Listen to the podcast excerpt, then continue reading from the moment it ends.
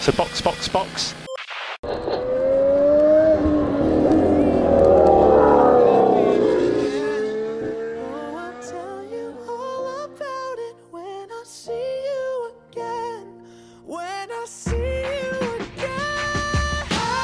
Olá, esse é o episódio número 9 do Box Box Box, o original. O meu nome é Eric Andriolo e eu estou aqui com Aninha Ramos, Fala, galera. Mauro Debias Hoje eu tô só o pneu do Verstappen.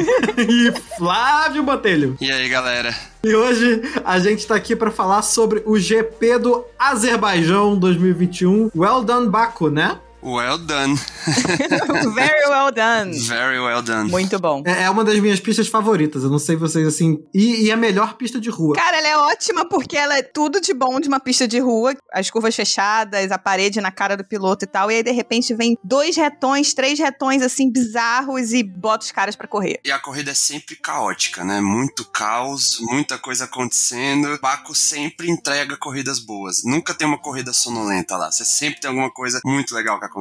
É imprevisível, né? Que é o bom de corrida de rua. Exatamente. Eu normalmente tenho um ranço de corrida de rua, não gosto muito, mas, cara, o Azerbaijão tá tendo um aproveitamento de, sei lá, 90% de corrida boa. Sim. É a única que funcionou, né? Tem que agradecer as bandeiras vermelhas dessa corrida, porque aí deu pra gente ficar vendo a cidade, que é 10 mil vezes mais bonita que Mônaco. Nossa. Eu fiquei com muita vontade de viajar pra lá. Eu quero ir pra lá um Nossa, eu dia. achei muito lindo lá, realmente. É, mas eu acho, eu acho que lá é uma ditadura meio escrotinha. meio homofóbica. Ah, mas aí, meu filho, aí você não vai pra lugar nenhum. Tem alguns lugares na minha lista de países pra não visitar, tipo a Rússia. que eu gostaria muito, mas eu não dou meu dinheiro pra esse filho das putas. Não, eu não gostaria de ver corrida na Rússia porque é uma merda, mas enfim, vamos lá. É, não. Eu gostaria de conhecer Moscou, mas eu jamais gastaria o meu suado dinheiro pra ir naquela merda de Sochi. Vai ir lá em Sochi e ver aquela corrida horrorosa, né? Meu Deus. Nossa, não. Pelo amor de Deus. Gente, eu amo a França, eu amei Paris, mas eu não vou pra Paul Ricard nem, nem fudendo. Não gasto meu dinheiro em Paul Ricard. Gente, vamos lá pra pauta. Vamos.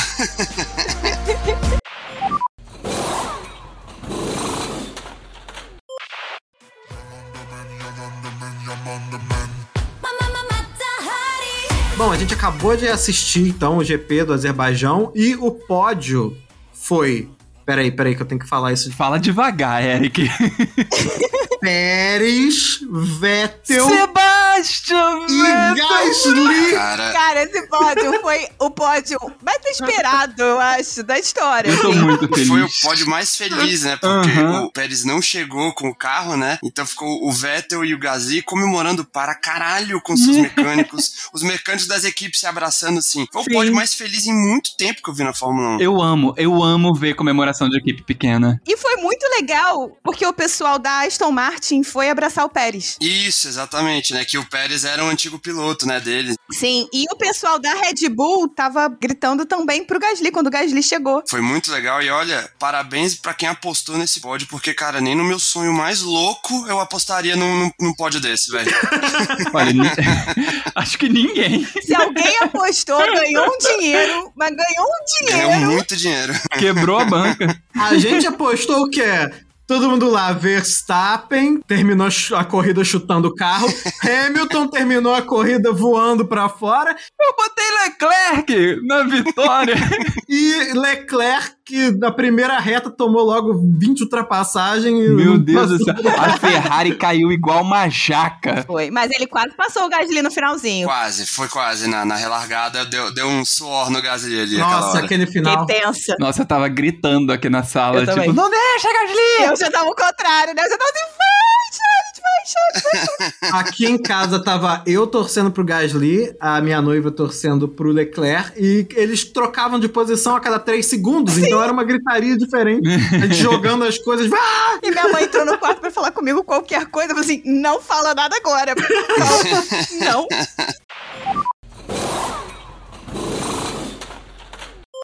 Esse pódio foi definido por uma disputa de sorte de campeão, uma disputa paranormal entre Hamilton e Verstappen, que foi tão poderosa que os dois sucumbiram. Assim. Eu nunca tinha visto isso na minha vida, né? A gente sempre tem um cara que tem uma. E ele chama-se Lewis Hamilton, né?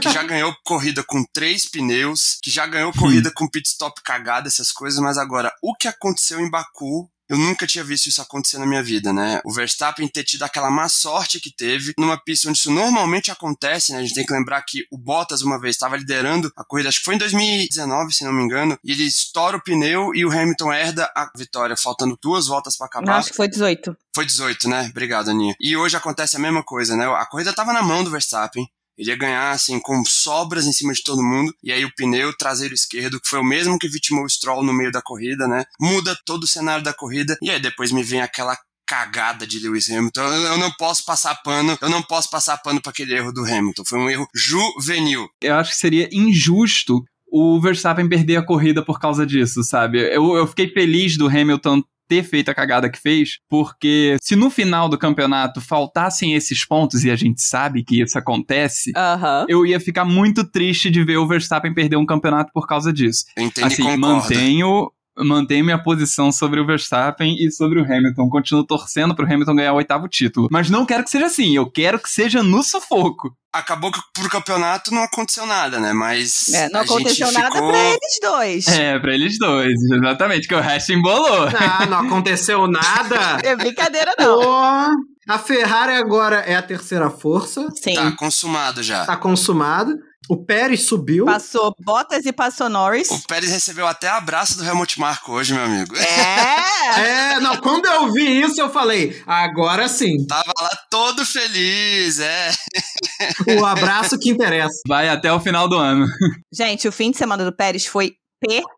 Foi incrível. Ele fez tudo. Ele e o Vettel, né? Os dois caras que estavam mostrando que estão muito mais acostumados agora, né? Não, o Pérez fez tudo. O Pérez fez absolutamente tudo o final de semana inteiro. Todos os treinos ele foi muito bem, sempre muito perto do Verstappen. Foi bem no quali também. O quali dele foi muito bom, apesar dos pesares, mas até o Q3 ele tava indo muito bem e a corrida dele foi sensacional. Antes da confusão, ele conseguiu ficar em segundo lugar, né? Como estratégia boa da Red Bull também, mas assim, estratégia boa de pit stop só dá certo quando o piloto tá rendendo na pista, né? E ele rendeu muito com o Não, carro. ele rendeu demais. Ele largou muito bem. Aí chegou, passou o Leclerc, ficou atrás do Hamilton, tava próximo do Hamilton. A Mercedes errou no pit stop. Aliás, não sei até que ponto a Mercedes errou, não. A a Mercedes teve que segurar o Hamilton por causa do Gasly. A Mercedes errou o pit stop do Hamilton, mas a Red Bull acertou em cheio o pit stop do Verstappen e o pit stop do Pérez. Então foi uma vitória A estratégica. Red Bull tá acertando bastante, né? Não, a, a Red Bull já é meio mágica no pit stop, né? É, eles são os mestres, né? Então, mas uma coisa é você acertar lá a troca de pneus em menos de dois segundos. Outra coisa é você acertar o momento de fazer essa troca. E a Red Bull está acertando nos dois ultimamente. E a Mercedes tá errando pra caralho ultimamente. Bastante, mais do que devia. E aqui uma coisa que tem que ser falada, vamos lá. Hoje a gente viu o Pérez vencer a corrida na Red Bull. A gente viu o Vettel chegar em segundo com a Aston Martin. E nas últimas corridas a gente tem visto o Carlos conseguindo bons resultados com a Ferrari. Eu estou olhando pra você, Daniel Ricardo. Cadê os seus resultados? Está ficando difícil de passar esse pano. Tá, tá ficando difícil. É, não tem mais paninho, não. não tem mais pano, não. Eu não tenho mais pano pra passar pro Ricardo, não. Pois é. Quando, quando chegar na nota, vocês vão ver o quão pouco pano eu tenho pra passar pro Daniel. Ele não tá entregando. Ele não tá entregando. Fiquei muito surpresa com o desempenho da Aston Martin. Nossa. Também, também. Eu fiquei assim de cara. Porque não só o Vettel foi muito bem, e, gente, a gente precisa muito dizer o quanto o Vettel rendeu em Mônaco. Dois GP seguidos que ele tá mandando. das Ressurgiu, cinzas. ressurgiu. Ó, Eu e Flávio, mas especialmente o Flávio, que sempre xingou muito mais do que eu, Estamos queimando a língua. estamos queimando a língua de tanto que a gente falou mal do Vettel. Eu não tiro razão de nada do que eu falei mal do Vettel até agora. O Vettel tava indo mal pra caralho Também não. Eu também e não. merecia apanhar. Agora ele tá indo bem e merece merece palmas. Merece palmas, exatamente. Na verdade, o que a gente queria era exatamente isso. Era ver esse cara ressurgir. Sim, Além sim. do Vettel, que a gente vai falar muito ainda hoje, eu quero destacar o Stroll sim, porque ele tava fazendo uma corrida muito boa, com aqueles pneus duros de, sei lá, 30 voltas. Ele deu um azar do cacete com aquele pneu. O mesmo do Verstappen. O mesmo azar do Verstappen. Ele teria tido um bom resultado. Sim, eu também acho. Eu estranhei imediatamente quando ele bateu ali, porque aquele trecho, apesar de ele ser meio desesperador quando a gente vê no onboard, porque são duas curvas de alta cegas, né? Só que elas não são tão difíceis, elas têm.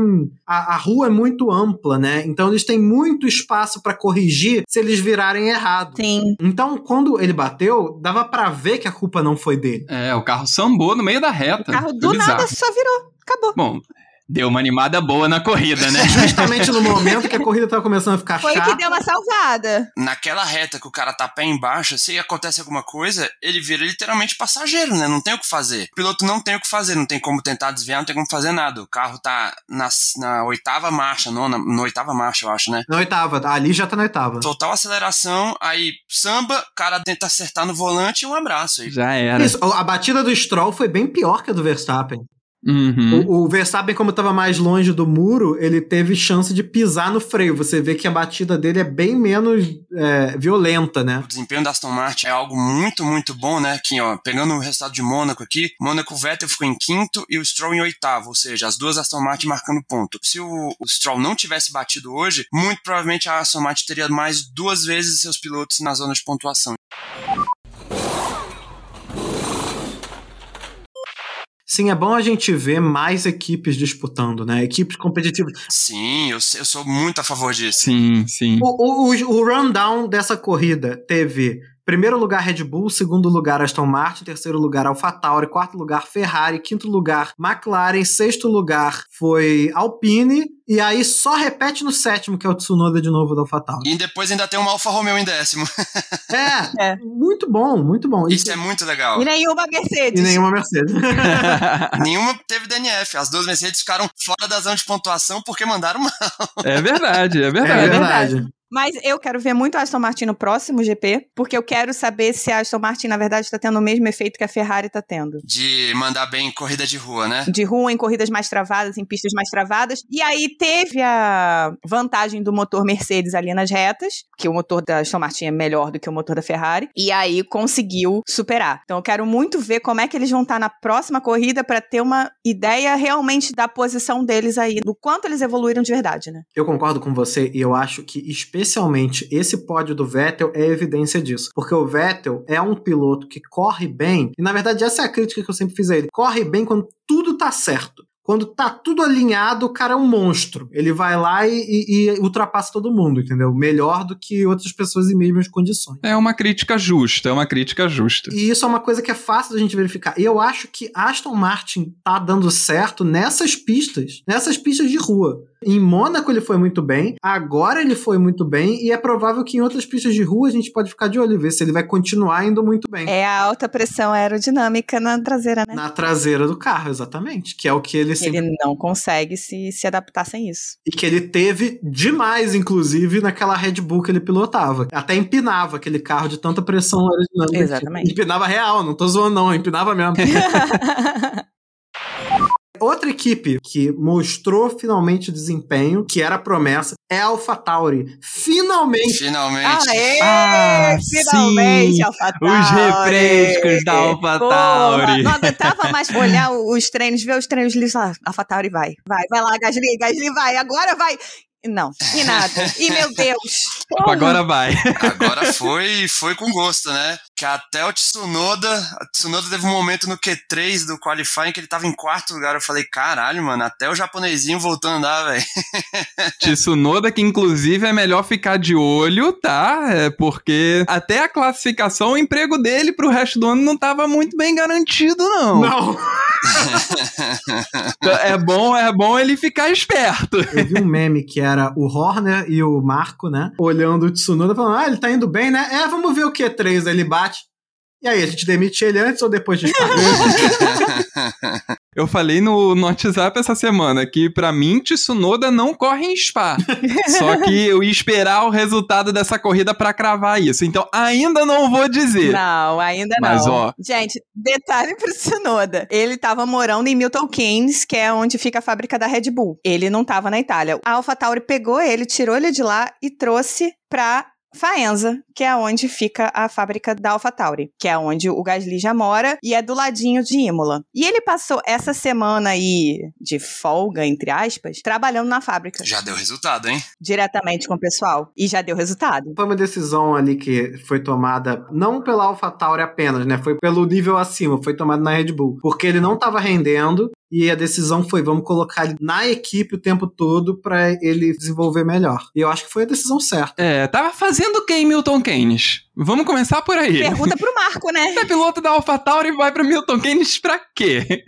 Mas foi bem legal ver o desempenho da AlphaTauri no qualifying, principalmente né, no Q3. Os dois carros estavam muito bem. Finalmente. Na corrida, eles têm aquele problema de não ter tanto ritmo né, nessa questão, mas assim, Gasly se manteve numa posição confortável e coesa durante a corrida, até que chegado ao ponto que ele herdou a terceira posição. Né? Ele ia terminar ali em quinto, em sexto, bate o Verstappen, o Hamilton faz aquela cagada. De repente ele tá em terceiro, sacou? E manteve a posição como a Aninha explicou mais cedo, né? Do o Leclerc ainda tentou fazer alguma coisa, mas ele é um bom piloto, né? Só lembrar da vitória Sim. dele no ano passado em Monza, que ele segurou o Sainz durante umas quatro ou cinco voltas. Então, cara, o Gasly tá finalmente tendo dois anos aí, de, desde o ano passado, tendo uma afirmação muito de, tipo, sou um bom piloto sim, e pode ter chance numa equipe maior ainda, né? A gente espera que sim. Espero, espero. Eu acho que é o contrário do que você falou. Eu acho que eles mandam bem os dois pilotos em ritmo de corrida. Porque o Gasly, você vê, quando ele qualifica bem, é muito mais comum a gente ver ele terminar mais ou menos onde ele largou. Uhum. Ele, ele não é ultrapassado toda hora, mesmo que ele não consiga fazer grandes ultrapassagens, até porque ele não tem um carro muito bom. Então, eu acho que o ritmo deles é consistente. O Sunoda, ele às vezes qualifica bem, às vezes ele qualifica mal, mas ele tem conseguido manter ali mais ou menos, né? Que ele tá fazendo umas cagadinhas. E outra coisa. O Gasly é brigão. É, O Gasly é bom de briga. Você viu hoje o, o Gasly segurando o Leclerc nas últimas voltas? Foi muito bom. E eles não se tocaram em nenhum momento. Não, os dois foram super leais o tempo inteiro. Isso. Então. É muito bom ver o Gasly numa briga, porque ele é muito seguro e o Leclerc, eu, eu ainda não tinha falado aqui no podcast, eu acho, porque a gente ainda não tinha abordado esse assunto. Mas o Leclerc, ele em briga, ele é sempre extremamente limpo, ele dá sempre espaço, ele é milimétrico. O Leclerc em briga é muito bom e o Gasly claramente tem essa mesma habilidade. Então ver aquela briga dos dois nas últimas voltas foi delicioso, foi muito bom. E os dois se conhecem, né? Os dois sabem como um, um e outro dirigem. Eles cresceram juntos, eles cresceram dirigindo o juntos. primeiro piloto que apareceu lá pra cumprimentar e dar parabéns pro Gasly foi o Leclerc. Foi o Leclerc, isso foi bem legal. Ele foi lá pra dar parabéns pro Gasly e pro Vettel. Sim, pro Vettel também. Ah, teve uma historinha bonitinha. O Vettel mandou uma mensagem pro Leclerc, dando parabéns pela pole, né, e tal. Aí falou assim: é, mas fica de olho no retrovisor, porque eu vou chegar, hein? Aí, quando, quando o Leclerc foi dar parabéns pra ele, aí o Vettel virou pra ele e falou: te falei, né? É, ah, muito bom, muito bom. mas, cara, é bom, é, é, é bom a gente ver, principalmente o desempenho do Vettel, né? Você dá pra ver claramente que ele agora não tá mais sofrendo nenhuma pressão psicológica, alguma coisa do tipo. Ele tá confortável e se sentindo à vontade no carro que tá evoluindo, né? Então, É. pô, esperamos que ele apareça mais nessas brigas aí pra continuar queimando a minha língua do Eric.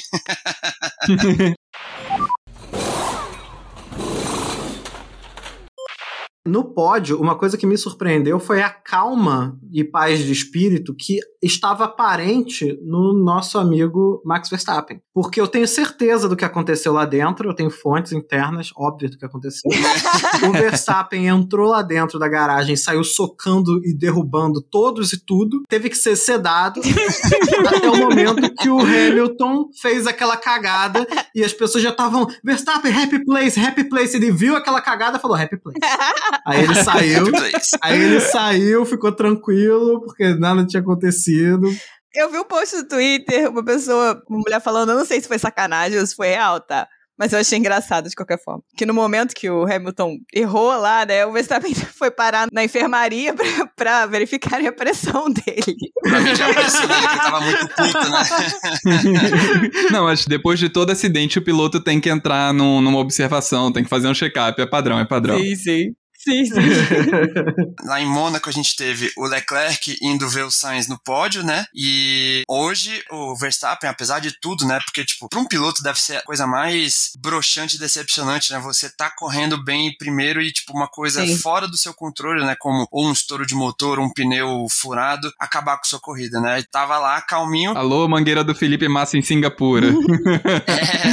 É, acho que mas ele tava mais tranquilo, muito mais porque o Hamilton fez aquela Não, com cagada. certeza. Óbvio. Se o Hamilton tivesse ganhado a corrida, eu acho que ele nem aparecia lá. sabe? É, não, Mas também. como foi o Pérez, essas coisas, e o Hamilton fez aquela cagada, ele conseguiu ser mais diplomático e aparecer ali. Se o Hamilton tivesse ganhado essa corrida, ele ia estar de capacete até agora. Eu acho bem mais difícil pro Verstappen do que foi pro Leclerc. Porque o Leclerc nem começou a corrida, né? o Leclerc em Mônaco. Nossa. É, o Então Leclerc ele teve a corrida inteira pra se acalmar, pra rezar, pra chorar, pra, pra gritar, enfim, em Mônaco. Gente. O Verstappen não. O Verstappen bateu logo depois já, já acabou a corrida, Sugestão né? pra, sugestão pra Fórmula 1, quando for lançar o F1 2021 no ano que vem, usar como imagem da capa o Verstappen bicando a- o pneu, que aquela imagem é maravilhosa. Já virou um milhão de memes. Tá. O Hamilton errando aquela curva é porque o Verstappen chutou assim ele pro lado.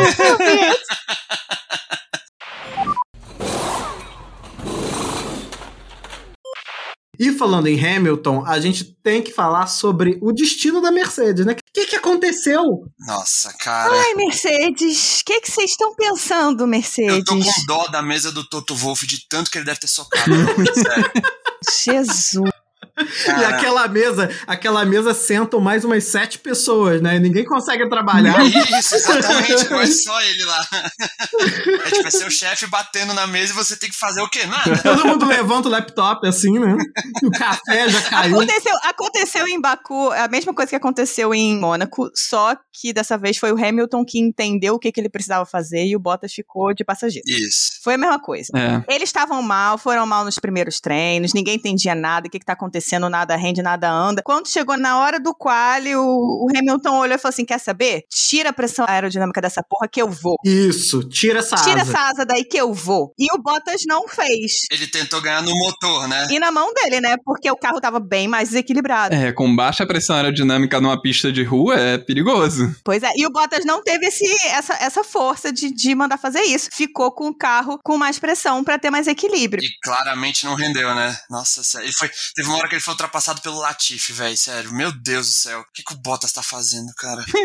Numa pista de rua como essa, né, normalmente a pressão aerodinâmica vai ajudar o piloto a ir muito mais rápido nas partes que tem muita curvinha. Nas partes mais travadinhas. E essa é uma circuito. pista que não só é uma pista de rua que tem as partes travadas, que aí você até poderia tirar um pouco, porque as curvas são de baixa velocidade, mas tem curvas de alta também. Uhum. E tem retões. E tem retão. É, e tem retões. Então, faz sentido você ter uma pressão aerodinâmica alta, né, na traseira. O Hamilton mandou tirar, isso quer dizer que ele teve que segurar no braço mesmo, sabe? Exatamente. E a gente vê o efeito disso na qualificação, que o terceiro setor dele, que é o setor de motor, que tem arrasto baixo é bom, tava muito melhor do que os outros, ele tava ganhando tempo ali. Uhum. Sim. Porém, eu acho que se não fosse pelo showzinho do Tsunoda, de enfiar o nariz do carro ali, o Hamilton tinha terminado com um P7, um negócio assim. Ele não Muito ia possível, classificar bem. Muito É, possível. ele não ia classificar bem mesmo. É como você falou, o terceiro trecho dele nos qualify era sempre o melhor, era sempre o roxinho. Só que aí na parte interna, no a- o primeiro e segundo setor, ele perdia seis décimos. É. Então, ou seja, ele ganhava muita coisa no retão, mas na parte de dentro ele perdia. Então eu também sou, concordo com- muito contigo, Eric. Se não tivesse a rolada a cagada do Tsunoda, né, que aquela batida que terminou o Q3,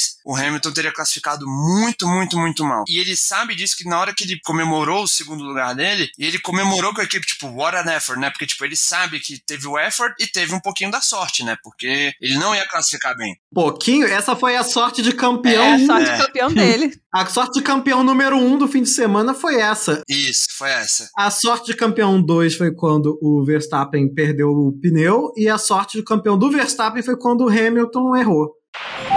A Mercedes, cara, acho que é o momento mais frágil desde o início da era dos motores híbridos, da, da situação da Mercedes, sabe? Que a Mercedes tá se sentindo um pouco perdida. É verdade. Ela nunca esteve tão ameaçada. É, perdida, ameaçada, claramente ameaçada, né? Tipo, a Red Bull está muito à frente da Mercedes, não é pouco. E a Mercedes perdeu grandes cérebros justamente pra Red Bull. Uhum. O Toto e a Mercedes estão tipo aquele meme da turma da Mônica. O que que tá acontecendo? Não sei, não sei, não sei. eu, eu imagino a sala deles do debriefing durante os treinos livres ser assim, entendeu? Porque não tem o que dizer. E além de tudo, agora eles também basicamente com um piloto rendendo, né? Porque o Bottas rendeu em uma corrida, que foi na de Mônaco. E agora a Red Bull tá com dois pilotos muito bons. A gente viu nessa corrida justamente o 2 contra 1, um, Sim. que era sempre a Mercedes que fazia. E agora a Red Bull fez o 2 contra 1 um, e a gente viu o Pérez segurou o Hamilton e isso permitiu ao Verstappen ter o tempo que ele ia ter. Parece que o jogo virou, não é mesmo? O Verstappen chegou a abrir 9 segundos, né, pro Hamilton. No fim, não fez diferença nenhuma, porque nem o Hamilton nem o Verstappen conseguiram terminar no pódio. Mas, se não tivesse acontecido nenhum dos dois, a vitória do Verstappen seria por causa do Pérez, em grande parte. Sim, do trabalho do Pérez. Ia ser um, dois da Red Bull, fácil. A questão que traz também essa situação da Mercedes conseguindo recuperar ali na reta, né, que mostra a força ali do motor e o fato de o Hamilton não ter pressão aerodinâmica, vem muito em contraponto com o que a Ferrari estava fazendo. Porque a Ferrari conseguia recuperar tudo dentro do setor 2. Era muito engraçado, eu ficava olhando os, os números dos dois pilotos da Ferrari e era assim, você sabia claramente quando eles estavam no setor 2, porque eles abriam distância e você sabia claramente quando eles estavam no 1 e no 3, porque os outros carros que eram motor Mercedes ou Honda chegavam mais perto. Foi assim a corrida inteira. Peninha é praticamente nosso Reginaldo Leme, né, gente? Que orgulho. É, né? E essa foi e, e- isso foi o que fez a diferença pra Ferrari no quali também. A Ferrari foi fazendo toda hora fazer setor roxo no setor 2. E aí vinha a Red Bull e alcançava no setor 1 e no setor 3. É, isso é interessante que mostra que a Ferrari resolveu uma coisa que antes era bizarro que eles não tinham resolvido, que é a parte mais aerodinâmica, né? o equilíbrio do carro tá mais Sim. bem feito, porque ano passado não só o motor não servia pra nada, como a pista que não precisava de motor, eles também não rendiam. A Ferrari ainda falta motor. Você vê claramente com o Leclerc fez a pole, mas não durou duas voltas, sacou? Porque na reta o motor não rendia. Não, exatamente, exatamente. Perdeu posição bizarro no- logo no começo da corrida. Ele perdeu a posição pro Hamilton por causa de um galho. Quer dizer, naquele momento, né? Ele ia perder depois, é óbvio. Mas ele perdeu naquele momento por causa de um galho, que foi aquela hora que apareceu na TV o Verstappen passando reto na chicane. Ah, não vi isso. O Leclerc também passou porque eles estavam fugindo de um galho. Caiu um galho. E o Hamilton passou direto ali. E aí ele perdeu tempo, porque ele teve que diminuir, porque ele cortou a chicane e não podia ganhar nada naquela volta, né? Senão ele ia, ia tomar uma penalidade. Galho na pista é arrastão, hein? Ó o morador de Campo Grande com a sua experiência. Nessa, o Hamilton alcançou e passou sem precisar do DRS. Quando foi o Verstappen, o Verstappen já precisou do DRS, mas também foi muito fácil, assim como foi fácil com o Pérez. Porque a Ferrari não conseguiu ter ritmo de corrida. A Ferrari não conseguiu fazer o- os pneus renderem. Os pneus estavam muito ruins. O Sainz sofreu muito, né, na corrida. O Sainz não rendeu nada. O, o Sainz cometeu um erro por causa de pneu. Travou a roda, saiu, voltou, não lembro agora se foi 14, alguma coisa assim, e teve que recuperar. E foi um erro bobo ali.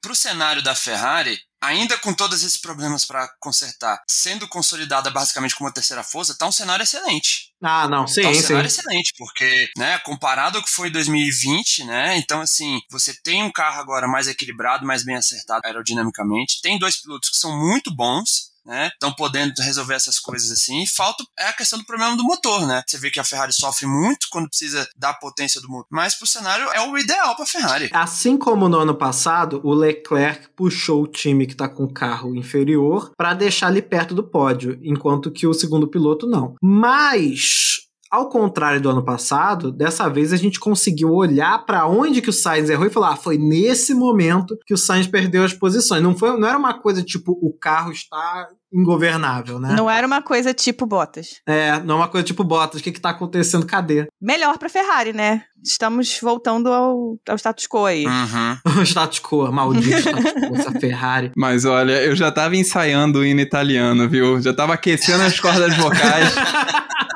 Mas a Ferrari não me ajudou nesse GP. Não, a Ferrari sabia que não ia conseguir ganhar. Isso eles estavam falando desde, desde que teve a pole. O Leclerc ficou de cara que fez a pole. E ele ia fazer se o Tsunoda não tivesse batido, porque quando você olhava os mini setores da volta, ele estava indo melhor do que o Verstappen e o Hamilton e o Sainz. Eu vou. Eu vou. Eu vou arranjar briga aqui. Eu vou arranjar briga aqui com esses tifose. Ah, Porque. Não, porque assim, fica todo mundo. Ah, eu tava já ensaiando o hino da Ferrari. Ah, mas Só eu falo isso. a Ferrari já ganhou pra caralho. Por que, que você não canta o hino da Itália aí quando o Gasly ganhar com a AlphaTauri? Muito Olha, melhor. Olha aceito? só. aceito, inclusive. Mas a gente cantou em Monza ano mas passado. a gente cantou e a gente não cantou. É muito melhor você ver lá três equipes Não, estamos diferentes. felizes É, com o pra mim Gasly no também. P3? Estamos felizes com o Gasly no P3? Felicíssimos. Não, mas eu tô falando assim, eu tô, fe- eu tô achando o máximo que a gente tá vendo outras coisas que Não. não são Ferrari. Depois de 2020, eu quero mais é ver Ferrari no pódio, meu a Ferrari amor. tá sempre no. A Ferrari me traz a, a memória daqueles tempos de Schumacher, que a corrida. A corrida era uma burocracia que existia apenas para ratificar a vitória do Schumacher, que já estava conquistado na quinta-feira. É isso. A gente que torcia pro Rubinho sofria, porque ficava todo mundo. Ah lá, vocês vão torcer pro Rubinho de novo, ele vai chegar em segundo de novo. Ah, vai tomar no cu. Me deixa eu torcer pro Rubinho em paz. Chega, chega de Ferrari. Não, vamos dar, não, vamos dar não, uns não. 10 anos sem Ferrari? Vamos. Porra, 10? 10, 10 tá bom. Já eu, hein? Ó, a- amigo, amigo e amiga ouvinte do podcast, torcedor da Ferrari, não desista da gente por causa desses comentários do Eric. Por favor, continue ouvindo. Obrigado à gerência. E tem que falar assim, e não desista da Ferrari também. E não desista ela da tá- Ferrari Eu também. não desista da Ferrari. E continuamos aqui com dois ferraristas, entendeu? Muito, muito Só apaixonados. pra deixar bem claro, o outro ferrarista é o Flávio, não sou eu, tá? É, o ferrarista é o Flávio. Eu, eu e a Anis estamos aqui pra, pra defendê-los. Não se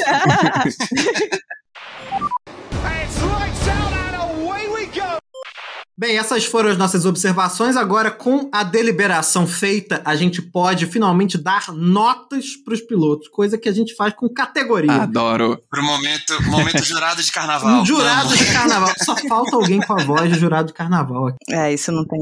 A gente tem que chamar tanto o Sérgio Maurício pra participar com a gente, Nossa. mas fazer uma especial com o Jorge Castanheiras anunciando as notas aqui com a gente, velho. A gente tem que pegar o áudio do Jorge Castanheira pra dar o 10 do ganhador, entendeu? Nas escolas de samba, a nota ela tem um mínimo, né? Eu não lembro quanto eu acho que é 8. É de 9 a 10. É de 9 a 10 no caso. Uma coisa muito E ridícula. aí a gente já tem mania de dar as 4, 5, não vai ter a voz dele. A gente pega o do 9.4. O primeiro piloto que ganhar 10, a gente bota. É, Ah, exatamente. A gente vai dar as notas dos pilotos na ordem em que eles chegaram. Então, primeiro, primeiro lugar, depois o segundo, por aí vai. E entre a gente vai ser em ordem alfabética. Então, o primeiro lugar hoje foi Sérgio Pérez, segunda vitória dele na Fórmula 1, primeira na RBR Red Bull. Nota 10 para Checo Pérez. Fez um final de semana perfeito. Finalmente se encontrou com o carro. Espero que continue assim e dê um calor no Verstappen. Falei, pronto, falei. Não, nota 10 pro Pérez também, ele mandou muito bem. Antes de começar, ele já tinha falado que ele tinha encontrado o equilíbrio do carro nessa pista e mostrou que é isso mesmo, correu bem pra cacete, parabéns. Nota 10 para Checo Pérez também, pelo final de semana excelente. Acho que foi na transmissão da Band, não sei se foi no Quali, o Giafone comentando que o Pérez está fazendo um esforço danado, tipo, ele teve que mudar o jeito dele de guiar o carro para se acostumar com esse carro arisco da Red Bull. E tá dando resultado, né? Então, mostra o comprometimento dele. Para mim foi a melhor aposta que a Red Bull podia fazer para esse cargo de segundo piloto, né, ao lado do Verstappen. E tá aí dando frutos. Primeira vitória dele na Red Bull, nota 10, impecável. O Pérez não é um piloto pelo qual eu tenho grande apreço, simplesmente que eu não, não acho o Pérez super carismático, mas tem que reconhecer, cara. Grande corrida, nota 10. É um cara que, pô, no ano passado ficou sem emprego e agora tá aí, vencendo corrida. Então, palmas pra ele, nota 10. Em segundo lugar, Sebastian Vettel, quatro vezes campeão e agora segundo lugar no pódio de Baku. 10 para Fênix desses dois últimos finais de semana. Boa, bom termo, Aninha. É um bom termo. Boa definição. A Aston Martin tem asinha, né? A Aston Martin tem aquelas asas ali. E o Vettel renasceu. E eu fico feliz de ver o Vettel renascido. Apesar dele não ter sido o meu um dos meus pilotos favoritos, nunca foi, na verdade. É muito ruim você ver um cara que é quatro vezes campeão, que você sabe que é bom, e mal do jeito que foi em 2018, 19 e 20 na Ferrari. Eu vou dar nota 10 também, porque aquela relargada que o Vettel fez umas três ultrapassagens, ele passou o Gasly de novo, né? e agora ele passou outra vez e ele saiu passando todo mundo e chegou no pódio. Parabéns, é assim que tem que ganhar. Não, segundo, segunda corrida seguida que eu dou nota 10 pro Sebastian Vettel, para ver que eu sou crítico quando sou, mas também sei ser justo quando precisa se ser. Então, nota 10 pro Vettel. Final de semana muito bom, corrida muito consistente, se mostrando cada vez mais adaptado ao carro, mas acho que isso vai dando confiança para ele também. E isso para Aston Martin foi a aposta do Lawrence Stroll, né, do dono da equipe, foi isso. Vou pegar um cara que é tetracampeão mundial que tem muita experiência e tentar dar um pouco de confiança para ele. E tá dando resultado também. E fora a questão de desenvolver o carro, né? É. Que é sempre muito importante ter um piloto experiente nessa tarefa. Sim. Minha nota pro Vettel também é um 10. Corrida sensacional. É muito bom ver o Vettel renascendo. E eu espero que venham outras notas 10 e outros pódios do Vettel ainda esse ano. Em terceiro lugar, Pierre Gasly. Nota 10 pro Pierre Gasly. Não tem nem o que, o que dizer, assim, o quali dele foi ótimo, todos os treinos foi muito bem e, pô, segurou o Leclerc ali no finalzinho com maestria, teve um ritmo de corrida muito, muito, muito bom, fez tudo que ele podia, então, nota 10. Também acho, nota 10. Eu, eu fiquei na dúvida qual nota que eu ia dar pra ele, porque eu fiquei pensando, não, tem que ter alguma coisa que ele fez errado. Mas ele não fez nada de errado.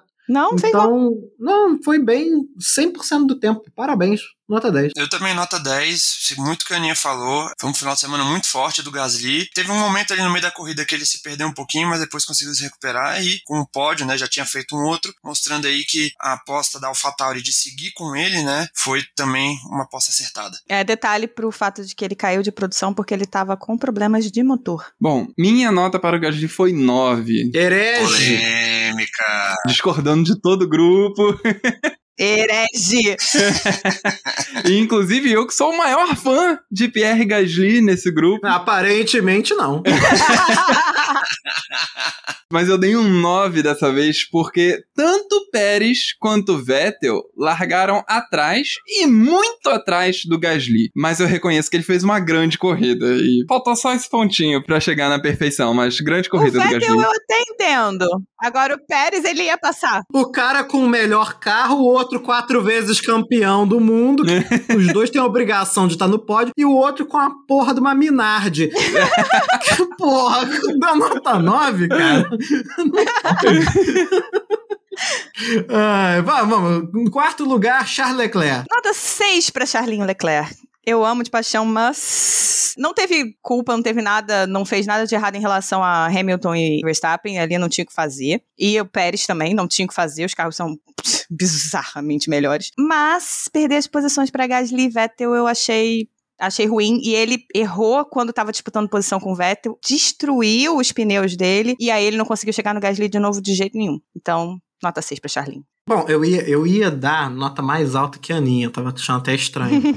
é, eu ia dar 9, mas aí você tem razão, eu tinha esquecido que tinha rolado isso. Então eu vou descer a nota, vou dar. Eu vou dar 8 ainda, porque tu tá em quarto lugar, a Ferrari ainda não tá boa, então vai 8. Eu dei nota 7 pro Leclerc, é um pouquinho acima do que a Aninha fez, porque concordo tudo com o que a Aninha falou. Ele conseguiu extrair o máximo da Ferrari no quali, por isso que eu dei 7, porque ele fez a pole, obviamente, por conta da cagada do Tsunoda, ninguém conseguiu abrir a última volta, mas assim, no momento que precisou, né, que o Verstappen estava virando bem, que o Hamilton estava virando surpreendentemente bem, o Pérez também, o Leclerc foi lá e ainda conseguiu fazer um tempo melhor. Então, assim, ele é um piloto muito bom, que ainda tá num carro em evolução, mas esses errinhos custaram um pouco nele na prova. Então, nota 7 ali, um pouquinho acima da média, um MS para passar de semestre tranquilo.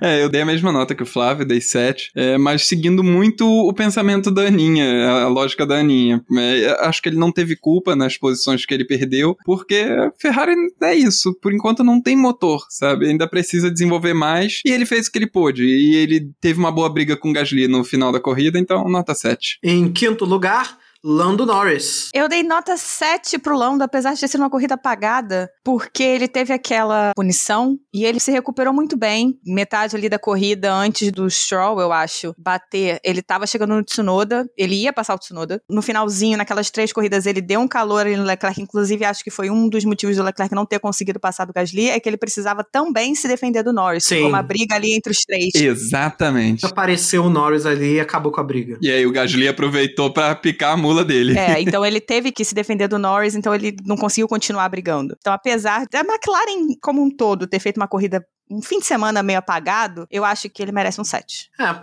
eu dou 7 também pelos mesmos motivos e. É, eu dei 7 pro Norris, que ele tava tendo uma corrida samambaia até a hora da relargada, né? Na relargada ele conseguiu dar um calor no Leclerc, mas ele foi o retrato do fim de semana da McLaren como um todo, que não rendeu nessa corrida. Mas ele tá ali, consistente, marcando pontos. Né, já tinha sido pódio em Mônaco, tá levando basicamente a McLaren nas costas, né? Porque o Ricardo, a gente vai falar dele daqui a pouco, né? Então nota 7 para Landinho. Eu tô com o grupo, não tem mais nada a acrescentar, nota 7 também. Em sexto lugar, Fernando Alonso. Quem diria? Fernandinho, finalmente. Que isso, hein? Quem diria? Alonso está se encontrando com o carro. Finalmente, esse pessoal aí novo, né? Tá se encontrando com o carro. É. tá se entendendo com o carro. Ricardo. Opa! E Alonso fez uma puta numa corrida. Ele fez uma puta numa corrida. A Alpine não tava rendendo, um absurdo, apesar de ter chegado no Q3 bem e tal. É, a Alpine não tava chamando atenção, não tava rendendo muito. Ele perdeu umas posições no início, mas ele recuperou muito bem. Então minha nota para ele é 9. Eu vou dar 8, porque o Alonso, no início da corrida, me deu outra desculpa para usar a vinheta do Virou Passeio. E lá vem mais! Virou passeio! Mais 30 ultrapassagens em cima dele, mas depois ele, obviamente, recuperou e tal. Eu só queria acrescentar uma coisa. A Alpine ainda é uma grande pipoca. O Ocon não conseguiu terminar por causa do motor.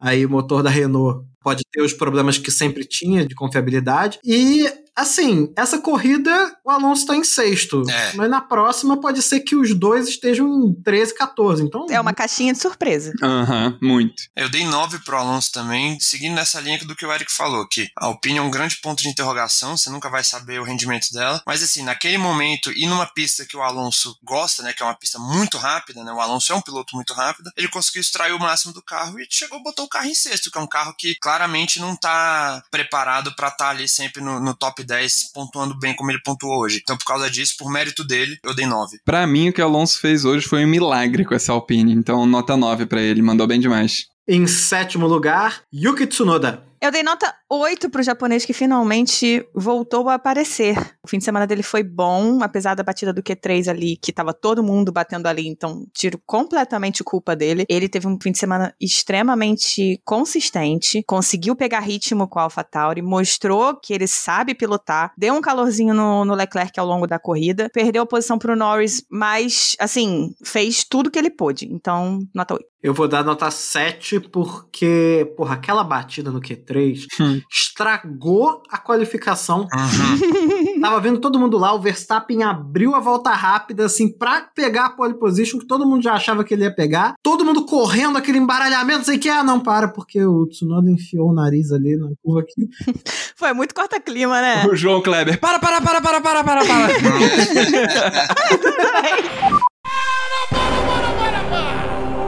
Para tudo aí! Então, 7. Dei 7 pro Tsunoda também, porque antes da batida da cagada do Q3, ele tinha feito uma excelente volta, ou seja, ele tá se mostrando também um pouco mais confortável no carro. Na corrida ele não foi ali, não fez tanta coisa, mas conseguiu manter um status elevado dentro da corrida por ter feito uma qualificação boa, né? Ele conseguiu se manter ali, então, uma nota 7, no geral, um bom fim de semana para AlphaTauri. Tá, é, minha nota também pro Tsunoda é um 7. Fez uma boa corrida, conseguiu um bom resultado com a AlphaTauri, apesar de ter ficado bastante atrás do Gasly, ele sendo tão principiante, eu não esperava muito mais dele não, acho que ele fez o esperado e mandou bem, então 7. Em oitavo lugar, Carlos Sainz. Todo errado. Ai, Carlos Sainz.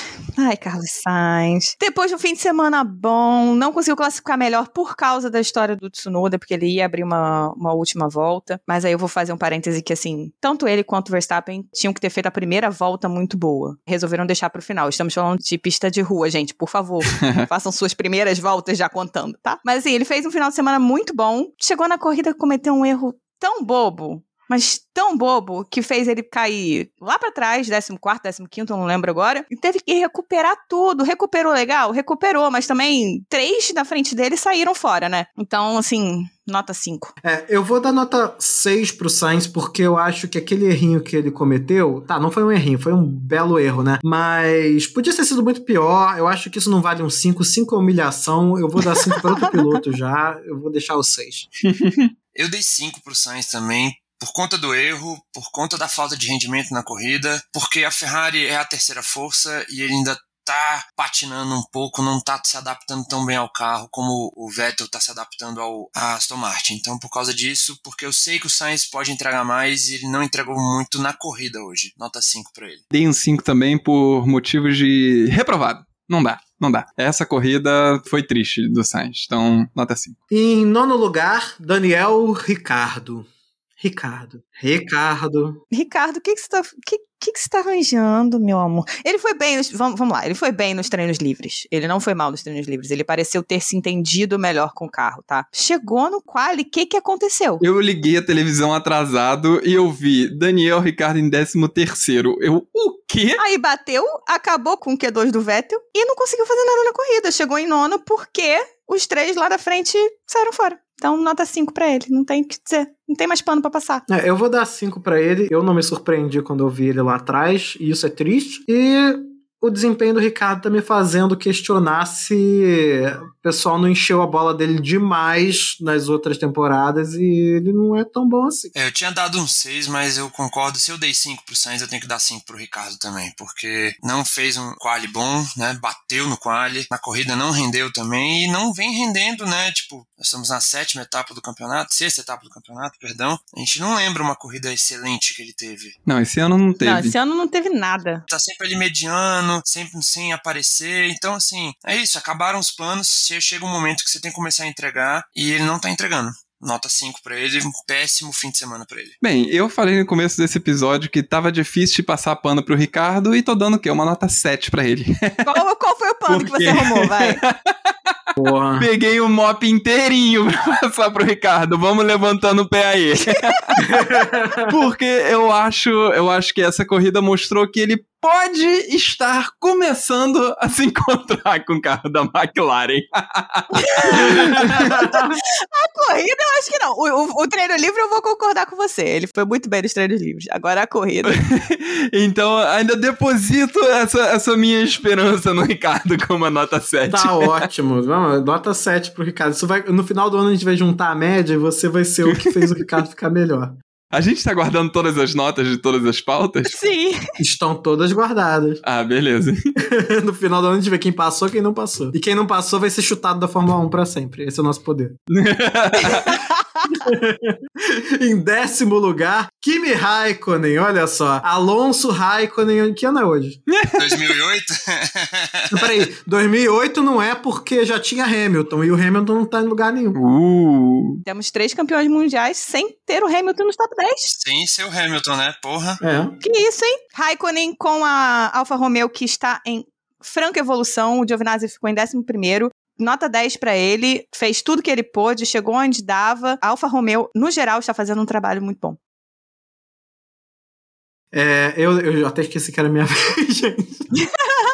É, eu concordo com tudo. Eu dou. Mas eu dei 9 porque eu acho que 10 é um pouco demais. É, só por isso. Eu não vi muito do Raikkonen, não. Então eu vou dar um 9 pra ser cauteloso. Eu dei 8 pro Raikkonen porque, apesar do que a Aninha falou, né, que a Alfa Romeo tá em franca evolução, etc., ele basicamente chegou em décimo porque ele herdou as posições que ele foi ganhando, né? Ele tava ali fazendo uma corrida ok pros padrões da Alfa Romeo e, de repente, ele tá ali na zona de pontuação. Então, assim, não sei, não... acho que ele caiu ali muito de paraquedas. Só por causa disso, eu dei nota 8 pra ele. É, eu dei um 10 pro Raikkonen por ele ter levado a Alfa Romeo até os pontos, mas Flávio tem um bom ponto. Tem mesmo. Bem, essas foram as nossas notas. 100% corretas e objetivas. Com absoluta E razão. ninguém pode dizer nada contra.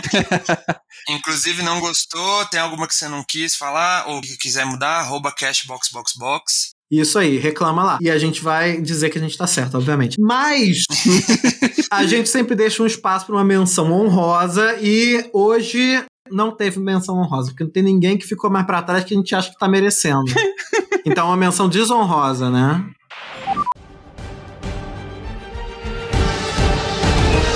Temos uma menção desonrosa para Sir Lewis Hamilton.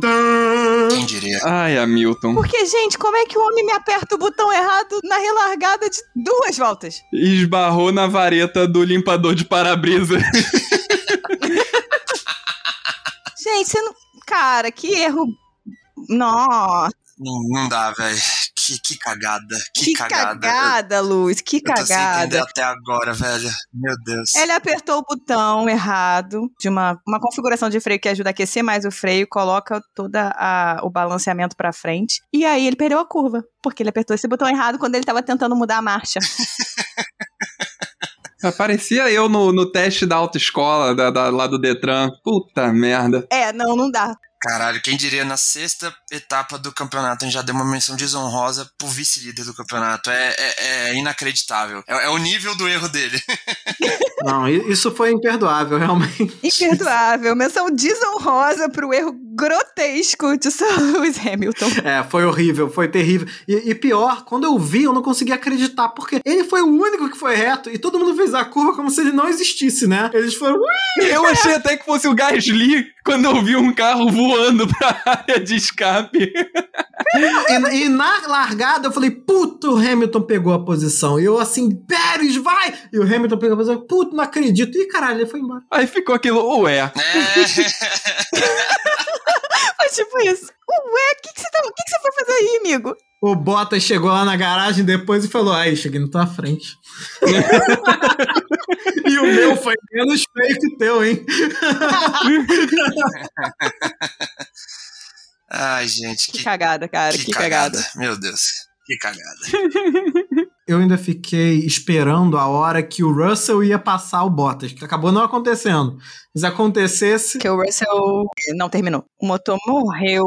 Mas o Latifi ultrapassou o Bottas. O Latifi de Williams ultrapassou o Bottas de Mercedes. Alô, Toto Wolff, aquele abraço. É, a gente não, não teve nem tempo de falar sobre todas as negociações, de todos os rumores que estão acontecendo já pra chutar o Bottas da Mercedes. Mas, enfim, o Hamilton vai continuar, né? Não tá sob risco de nada, mas puta merda. Aí foi uma menção desonrosa, ficam as vaias para o erro grotesco do Lewis Hamilton.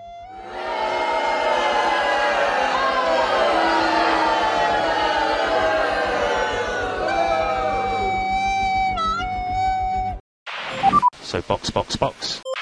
Antes da gente dar nossas redes sociais, algum de vocês tem aí um abraço, um recado, alguma coisa pra mandar? Dou-lhe uma. Eu tenho um abraço pra mandar. Hoje eu vou mandar um abraço pra minha querida ex-colega de trabalho Bianca Rangel, que hoje veio reclamar comigo que na casa dela ela é obrigada a conviver com um fã de Max Verstappen. Nossa senhora. Ai, que tristeza. E aí isso está causando problemas conjugais pra minha querida Bianca Rangel, que é fã de Lewis Hamilton. É, vo- Somos solidários ao seu sofrimento. Então, um abraço pra Bianca. Seu sofrimento é o nosso sofrimento te também. entendo, te entendo, Bianca, te entendo. Olha só, mas se essa temporada continuar do jeito que tá, no final vai estar todo mundo mordendo a língua, vestindo roupinha da RBR na frente da televisão. E toalhinha, e toalhinha laranja. Nem fudendo, amigo. Nem fudendo. Olha, há, há boatos de que tem fotos minhas com boné da Red Bull no GP do Brasil de 2000 e sei lá quanto. Ai, que vergonha. Bem, se você quiser falar com a gente, fala lá no arroba castboxboxbox, tanto no Twitter quanto no Instagram, arroba castboxboxbox. No Twitter, já estamos com 200 seguidores, né? Eu ia Yay! falar isso, estamos com 200 seguidores. Abraços, beijos para os nossos 200 seguidores. Muito obrigado por vocês estarem nos acompanhando, né? Inclusive, ganhamos novos seguidores por mais uma menção durante o. Durante o Treino Livre 2. Um dia, um dia traremos Sérgio Maurício neste podcast. Essa é a meta. Estamos trabalhando para isso. É, essa é a meta. Quando a gente termina, concluir isso, a gente termina o programa e tchau. Porque o objetivo é esse. que não vai ter mais o que fazer. Além de falar com a gente lá no Twitter, que o Sérgio Maurício também lê, vocês, por favor, mandem e-mail pro podcast boxboxbox.gmail.com, que é onde a gente recebe cartinhas e responde. Ok? ok. Então é isso. galera. Até a semana, Até semana que que vem. vem. Partiu. Então, box, box, box. Box, então, box, box, box, box. Box, box, box. Valeu, meu povo. Well done, Baku. Well done. I have magic on? Uh, yeah, bud. Yeah, just knock that on. I could have sworn I turned it off. Uh, yeah, you did. Uh, but knocked it on. Uh, with the upshift.